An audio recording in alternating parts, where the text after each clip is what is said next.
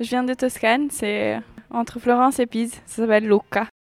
Ma mère est franco-tunisienne et mon père est américain. J'adore l'Italie, mais c'était pas pour moi en ce moment en tout cas.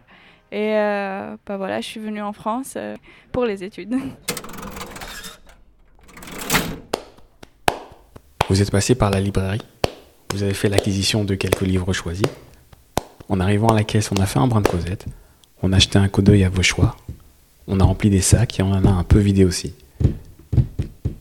Voici par bribes quelques brèves de comptoir pas forcément littéraires. Bienvenue à Arles, librairie éphémère croisière. Vous écoutez Comptoir Caisse.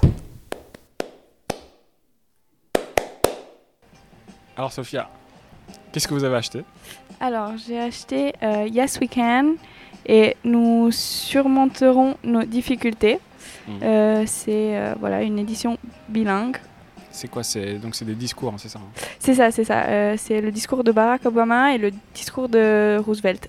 Et euh, pourquoi vous avez choisi ça? Euh, je le prends un peu pour mieux m'informer et m'éduquer sur tout ce qui est en train de se passer en ce moment. Mhm. Surtout que je l'ai trouvé dans la section All Black Lives Matter. Mhm. Et voilà, euh, je pense que c'est important d'être euh, bien informé. euh, et c'est pour ça. C'est l'actualité qui vous a un peu sensibilisé? Vous, vous avez déjà vu des lectures euh, à ce sujet avant? Euh, non, jamais. Je regarde beaucoup de YouTube Mhm. et, euh, et j'aime bien m'informer un peu des deux côtés. Des deux côtés? C'est, Ouais, quel bah, côté? Par exemple, euh, sur YouTube, je, je regarde beaucoup Stephen Crawford. Mhm. Enfin, il- est plus conservateur, Ouais. on va dire. Mais c'est super intéressant parce qu'il ouvre des dialogues et des débats. Et, euh, il a une série qui s'appelle euh, Change My Mind Mhm. et je trouve ça excellent. Donc ça c'est le côté conservateur et du coup euh, l'autre côté euh, c'est quoi que vous écoutez? Là, c'est pas Oh, non, un non, côté ou l'autre, mais ouais, c'est juste euh, voilà.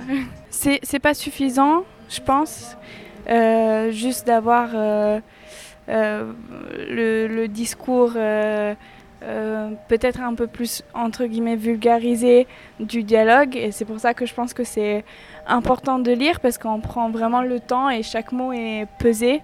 Mm. Euh, donc euh, voilà. Et vous, lisez en français? Oui, bah, je lis en anglais, en français et en italien. Ok. Euh, en français, je, je galère un peu. Par exemple, il y a des sujets plus dans une langue plus qu'une autre ou alors c'est un peu Oui, euh, genre plus le- en, en anglais. Euh, tout, ce- Le tout ce qui est actualité, je, je, je regarde en anglais. Ouais. Et euh, voilà. Et sinon, qu'il y a une lecture pourrait nous recommander? Quelque chose qui vous a Alors, il y a une, marqué une lecture en français qui m'a beaucoup marqué. C'est Pierre et Jean de Maupassant, si je me trompe pas. Ouais. J'espère ne pas me tromper. Et euh, là, je viens de lire un livre en italien qui s'appelle Il marito di Elena. Mhm. Et c'est un livre de Verga, euh, Giovanni Verga, qui est un auteur italien, euh, je trouve excellent. Et bah, le livre, c'est un peu un Madame Bovary italien. Moi, j'aime beaucoup. Pourquoi Voilà. c'est qu'est-ce, que- qu'est-ce, qu'est-ce qui vous touche dans cette histoire-là? Bah, en vrai, on- enfin, le- l'histoire parle du mari de cette femme, Elena.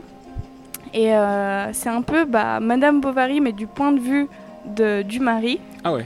Euh, donc, euh, on empathise beaucoup avec le mari plutôt que D'accord. avec. Parce qu'à la fin de Madame Bovary, en vrai, on empathise un peu avec Madame Bovary. et On se dit, ouais, Emma, enfin, je, je comprends que.